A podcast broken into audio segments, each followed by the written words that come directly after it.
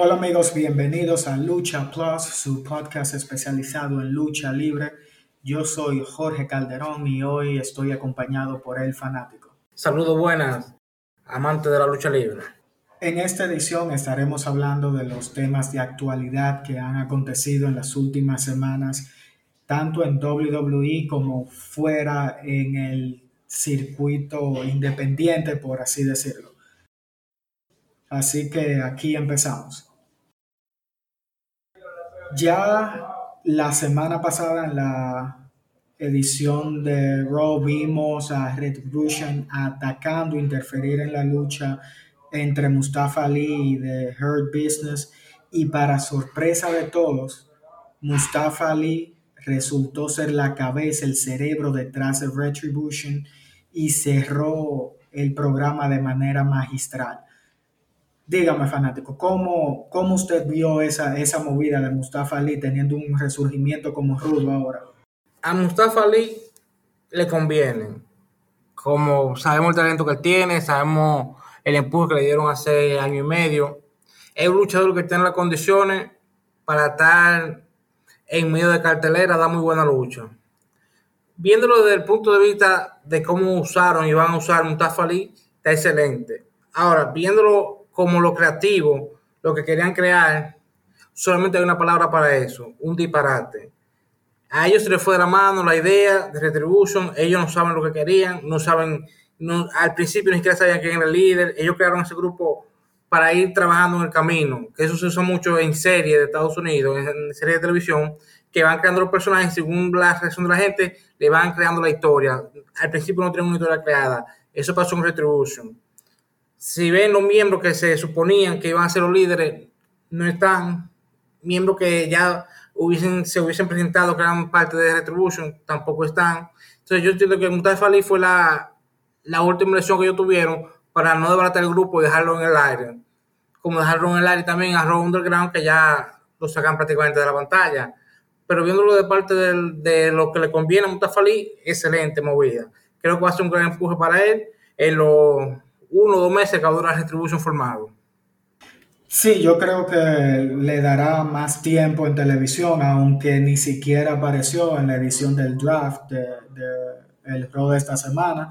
Y para mí es algo que, que, va a funcionar como a vapor, como de aquí a Survivor Series, una clásica lucha de eliminación, de la lucha de los sobrevivientes, va a funcionar. Un equipo de WWE contra un equipo de, de Retribution coincido con usted de que siento como que lo llevaron en base a lo que la gente eh, reaccionaba, la reacción de la gente, y no le veo un futuro como a largo plazo, como un stable.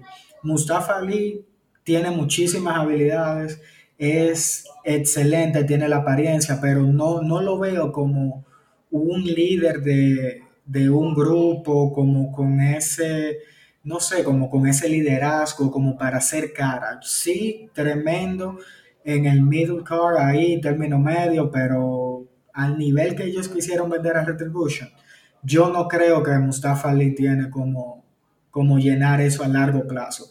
No creo que lleguen al Royal Rumble, a sinceridad.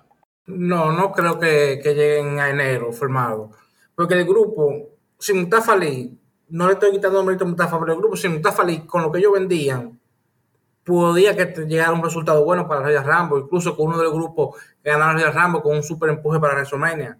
Porque había, hay, había no hay buenos luchadores. Hay ejemplo, podía ganar el Royal Rumble femenino en enero Mia Jin como ruda. Pero, o Mercedes Martínez. Pero a Mercedes Martínez ya la sacaron del grupo sin avisarlo, sin simplemente ya no está en el grupo que ahí que se ve que ellos no, tenían un orden cronológico de lo que iba a pasar con el grupo. Yo estoy seguro que la decisión de Mustafa Ali de ser el miembro, el líder del grupo, se tomó no el, no el lunes, no, sino faltando una hora o en la segunda hora del programa fue que se tomó la decisión de que Mustafa Ali fuera el líder del grupo. No, en serio, porque que no, no hay historia. No hay historia. No coincide. No coincide, ¿verdad? Ya pasando a algo un poco más reciente, ¿qué sabor de boca le dejó a usted el draft? Yo vi buenas movidas que puede que traiga buenas luchas, pero no vi nada que me emocionara así de decir, wow, tal superestrella moverse a tal show, eso va a ser un boom. No, no vi nada así, sino ya en parte incluso eran hasta predecibles, lo de la separación de The New Day, tanto como la separación de Tucker y el Mr. Money in the Bank. Ya, no, no sé cómo se lo ve, pero ya yo lo veía como muy, no sé, predecible. Sí, en realidad fue bastante predecible, dejó poco que ver comparado con otro draft del año pasado, pero en parte hay que entender a WWE. Ellos están haciendo un producto bueno, pero no están usando su mejor carta porque ellos quieren usar esa carta ya cuando tengan el público en las arenas. Porque no es lo mismo una arena vacía que donde ellos generan miles de dólares en venta de boletas y de mercancía en cada evento en vivo. Entonces yo imagino que ellos están usando más o menos un producto más o menos regular a nivel de creatividad pero creo que eso es lo que les pasa, que ellos no usaron su mejor carta en el draft para dejarla más adelante. Pasó a los y ya como decir ya la, esto de la pandemia ha pasado, después de noviembre. Pero el draft, por lo general, fue bueno. No fue un mal draft, no hubo un movimiento grande, no hubo algo que uno dijera, wow, fulano va para, para tal marca. Fueron nombres pequeños que se movieron, Humberto Carrillo, Drugalo, Calisto nombre que no tiene mucha, mucha significancia a nivel de estelares. Sí, sí, totalmente. Pero a pesar de eso, luego del draft se pueden dar buenas luchas, porque por ejemplo, AJ Styles contra Drew McIntyre, para ya salir de Randy Orton un poquito, que ya se ve como hasta forzado, diría yo, sería muy buena lucha ver a AJ Styles retando al campeón, incluso Jeff Hardy contra The Fiend, que ah, se movieron ambos para Raw. Sí, ambas son muy buenas rivalidades, pero creo que con lo que vimos hoy, la rivalidad de Jeff Hardy viene con, con Lars Sullivan, que le dio una pequeña golpiza, y también hay que hablar de AJ Styles, que según los rumores, él fue el que pidió el cambio hacia Raw, ya que él hubiese, había pedido el cambio anteriormente de Robert McDowell porque no le gusta trabajar al lado de Paul Herman, hay que ver si eso es realidad o... Parece Porque cada vez que Herman va a la marca que él está, por caso de la vida, ella está pasa a otra marca. Sí, sí, sí. Pero yo creo que sí, que ella está contra Drew McIntyre sería una muy buena rivalidad. Drew McIntyre es mucho bueno, pero necesita a alguien que lo ayude a dar esa buena lucha. Necesita luchadores con, con esa calidad que tiene el Yo entiendo que una rivalidad de que pudo durar buenos meses dando buena lucha. Sí, y también si vemos el lado de SmackDown, con la separación de The New Day, se espera que le den un empuje bien fuerte a Biggie y que sea prácticamente el técnico principal de la marca, porque ya no hay, no hay nadie prácticamente en SmackDown que pueda ser ese técnico Incluso una lucha entre enmascarados, Calisto en rivalidad con Rey Misterio también sería buf, explosivo. Siento que sería el renacer de, de Calisto, en verdad. Sí, pero también se está hablando del draft. Está, que, eh, perdón, Six Rolling. Sí. Que pasó, que pasó SmackDown. Lo que se espera es que con este pase SmackDown y ya dándole final a la rivalidad con, con Rey Misterio, que no se sabe si va a continuar. Pero en caso de que no continúe, lo que viene lo siguiente es que Seth Rollins, como dijimos en un podcast anterior, pase a técnico porque sea el gran rival de Roman Reigns. Que esa sería una buena rivalidad también, que esa rivalidad podría llegar seis o siete meses más para adelante. Esa es la rivalidad que está llamada a ser, en verdad. Sí. Totalmente de acuerdo ahí con usted pero solo nos queda esperar. Ya usted sabe que el próximo domingo tenemos Hell in a Cell, donde se espera que terminen unas cuantas rivalidades ya y que se encaminen los primeros pasos para, el Royal Rumble, que es en enero. Sí, ya yo creo que en Cell debe aparecer un rival, o por lo menos si no sale en el evento el siguiente viernes, para Roman Rey, ahí se va a saber ya qué va a pasar. Debe ya una rivalidad clara para Don McIntyre. Y creo que con los campeonatos de pareja va a ser algo muy interesante de ambas marcas en, en el siguiente evento. Mejor dicho, posterior al siguiente evento, en la siguiente semana de Raw y SmackDown. Eso, eso esperamos. Recuerde que ya ahora también regresó NXT UK eh, del Reino Unido y se están calentando las rivalidades. Vimos ya recientemente en, en, la última edición como el campeón Walter por primera vez vino a perder una lucha. No había sido planchado en NXT en toda su historia. Y por primera vez en lucha en pareja, el retador número uno, eh, vino y pudo planchar excelente lucha entre Imperium y Pete Doom y el retador Ilja. Excelente lucha. Sí, yo creo que fue la mejor forma de ponerlo a pelear porque hicieron como cuando creo que que la pusieron a pelear primero en pareja para no darle, no quitarle credibilidad al personaje, pero yo entiendo que sí, que en lo adelante, incluso creo que luchadores de, de Raw y NXT irán a, a, Ucrania a luchar, porque como usted había dicho anteriormente, se espera que al principio del año, después de Rambo, empiece NXT Japón. Y sí. creo que ellos quieren darle mucha fuerza a NXT Ucrania para que Japón venga con esa más fuerza y no sea como una marca ya muy secundaria.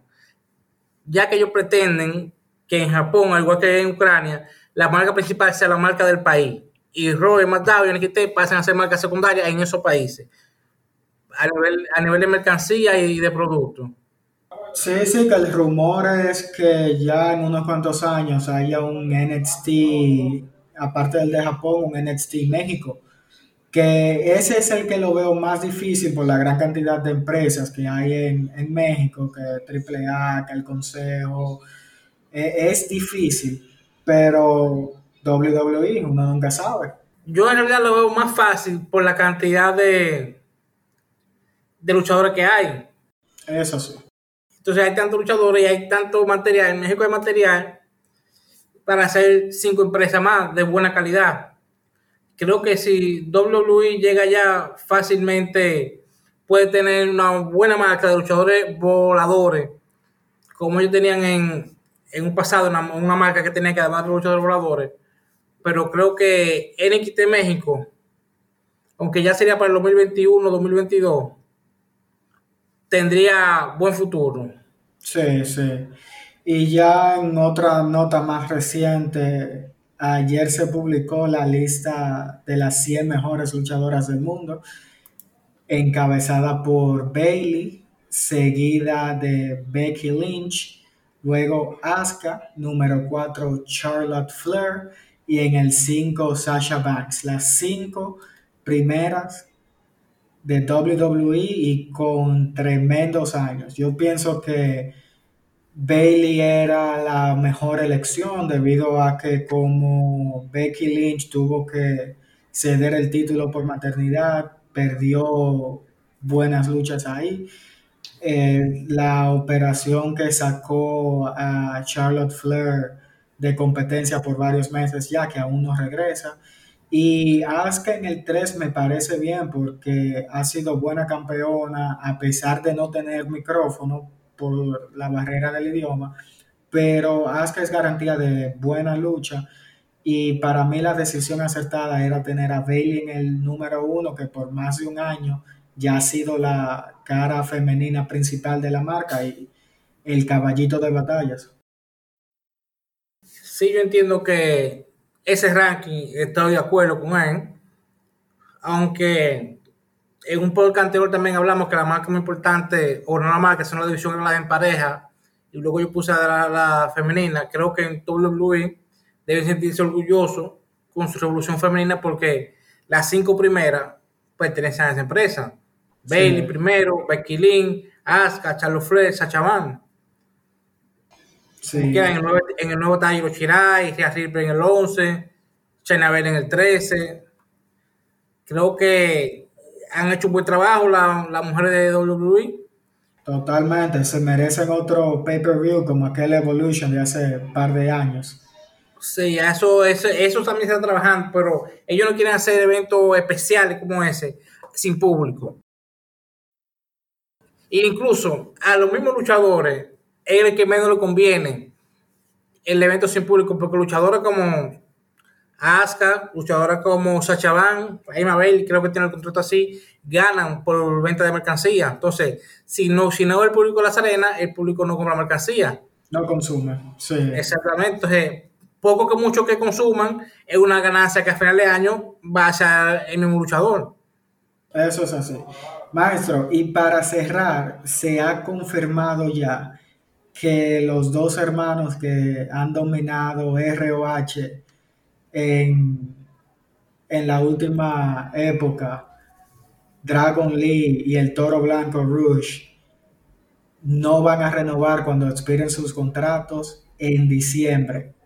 Entonces, eso deja la puerta abierta para que vayan a AEW o a WWE.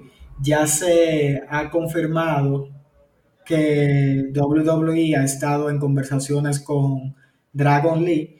Eso no es algo nuevo, desde los tiempos que contrataron a Místico, en ese tiempo sin cara, ya ellos venían hablando con él, pero nunca se concretó nada. De llevar a Dragon Lee y a Roche a WWE, ¿qué se podría esperar? Si es que se deciden por WWE, claro está. Bueno, decir que se puede esperar, estaríamos especulando, porque WWE tiene ahí ahora mismo uno de los mejores cinco luchadores mexicanos, que es Máscara Dorada, y no lo han usado ni siquiera a un 1% de la capacidad de lo que él puede hacer. Hablando ya de Dragon League y de Rush, a Dragon League quizá le convenga a WWE. Pero cuando vemos ROH, ROH es la segunda marca, independientemente de la publicidad y en el canal que está, AEW, pero ROH es la segunda marca y si no la segunda, la tercera sólida en, en todo Estados Unidos. Y, Ru, tiene que entender que él es el campeón de esa marca, de esa empresa. Irse de ahí a hacer uno más en WWE, él debía de pensarlo. Él pudiera ir a, a IW y buscar un título, creo que sería fácil, pero irse de ROH siendo la cara con un contrato que le da beneficio a que puede luchar en México, que es una gran ventaja que no la va a tener en WWE entiendo que él debe de pensarlo en firmar con WWE. Pero Dragon Lee yo creo que le conviene. Dragon Lee siempre ha estado a la sombra del hermano. Se dice que él está en ROH por el hermano. Y creo que en este momento que Dragon Lee tome camino solo. Es igual que como pasa con Feni y Pentagón. Dice que Feni es, una, es, una, es, una, es un extra del contrato de Pentagón. Cuando firman a Pentagón, hay una cláusula abajo que dice que hay que firmar a Framing, que no lo firman por su mérito. Entonces, eso está pasando con Dragon Lee. Donde quiera que llegue a Rus, como que a, los dos días llega Dragon Lee, entonces es una extensión del contrato. A Dragon Lee le conviene, le conviene eso de, de buscar camino solo, de hacer número solo. Sí, sí, de acuerdo con usted, de que ya haga nombre propio, porque tiene el talento, tiene excelente imagen y presencia, muy bueno Dragon Lee. Y yo pienso que eh, a Rush le convendría más irse a AEW. Ellos no tienen una cara latina sólida y actualmente el Toro Blanco es el mejor luchador latino. Asimismo lo confirmó su ranking en, en la en el ranking de los mejores 500 de la PWI, donde él estuvo en el 18, 17, si no mal recuerdo. Sí, en el 17. Sí, entonces llevar su, su grupo, los ingobernables, a AEW sería un boom, compartir con el círculo cerrado de Chris Jericho, el Inner Circle, y, y esa dinámica sí, sería una, una lucha de staples ahí. Ahora bien, en WWE él puede crear su propio grupo también, porque no es un secreto que hay buen talento, Ángel Garza, el ídolo Andrade, Calisto, Humberto Carrillo, que a varios de ellos le convendría un cambio refrescante a Rudo y quién sabe si esa sería la mejor manera de hacerlo, como pasó con Oscar Wilde y, y este otro muchacho, Roberto, no, no, recuerdo el apellido, en, con Santos Escobar en, en NXT. Sí, sí. Eso es lo que me preocupa a mí de que específicamente firme con WWE. El talento latino que ellos tienen y no lo están usando. Porque Andrade ellos están como lo usamos o no lo usamos. Andrade está, independientemente de su pésimo inglés, para ser campeón. Sea un campeón de los Estados Unidos, un campeón intercontinental, pero Andrade está para ser campeón. Ángel Garza está, tiene las condiciones para estar en televisión toda la semana con lucha o segmento de mínimo 8, 12 minutos. Lo mismo le dije de Macra Sagrada, Metali. De todos los mexicanos, el que más talento tiene es Gran Metali, pero no lo están usando. Y otro luchador latino que hay de Puerto Rico, Lince Dorado, que, no, que prácticamente está en contrato, pero no, no lo usan como deben de usarlo. Yo entiendo que Cruz, si llega a la empresa, a menos que lo ponga una rivalidad con Andrade, que sería una rivalidad corta y de, y de relleno de eventos, no le veo futuro. Porque es que WWE tenemos que tener algo claro. WWE le ha, confiado solamente en su historia. Bueno, en su historia en cuatro. En historia reciente en tres, pero en su historia ha, ha confiado en cuatro. En cuatro latinos. Tito Santana por allá en los 80, 90. Eddie Guerrero, tras la muerte de Eddie Guerrero y por el vacío que había, le pasaron la batuta a Remiterio y luego pusieron todo, apostaron todo Alberto del Río. Y no le salió muy bien eso. No le salió muy bien. En última instancia hicieron una super rueda de prensa para presentar a Místico como sin cara y eso fue la peor decisión que han tomado en su vida ha sido eso. O sea, ellos no quieren tomar el riesgo de poner su empresa y ponerle que la cara de la empresa o que un luchador, uno de los otros cinco, sea un mexicano. Porque es que sacando a Remiterio, que ya es un hombre de cuarenta y pico de años, en los últimos 15 años ningún mexicano ha hecho el trabajo. Quizá por culpa de los mexicanos, quizá por culpa del idioma, quizá por culpa de lo creativo. Pero también hay que ponerse en la parte de la empresa la lucha mexicana es muy bonita, es muy acrobacia, pero no tiene el tiempo americano. Yo entiendo que en el futuro cercano ningún mexicano va a ser un estelar en, en WWE. Porque el mismo remitero que está ahí con su hijo es medio evento, al principio del evento, para, y es más la historia de la familia, ni siquiera la historia de lucha. Y, hay que aclarar que el remiterio lo venden como mexicano, pero el remiterio es un americano cualquiera a nivel de idioma, de inglés, de conocimiento de lucha americana. Yo entiendo ya que en base a todo eso, a Harus le conviene quedarse en el robache o dar el paso a AEW. Sí, sí, ese, ese es el caso. Ya veremos cuando llegue diciembre cómo se torna la cosa, porque al final todo el mundo sueña con ir a WWE y por la plata vale el mono. Es una realidad. Por la plata baila el mono y en ocasiones el luchador por esa estabilidad y ese sueño prefiere ceder un poquito y apostar todo en WWE. Sí, sería interesante que él pueda llegar a la empresa. Imagínese llegando Cruz a Royal Rumble, el número 30. Sería una gran sorpresa, pero vamos a ver. Lo primero que hay que esperar es que nos renove con ROH que él tiene creo que hasta el 4 o 5 de enero para tomar la decisión de si renova o no renova.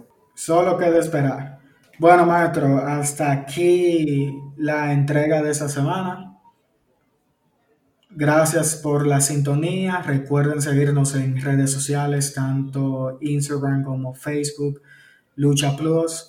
Déjenos sus comentarios, qué piensan, qué esperan cuáles son sus predicciones para Hell in que será el tema de la próxima semana. Y gracias por estar ahí. Eso es Lucha Plus y somos más que lucha. Hasta la próxima.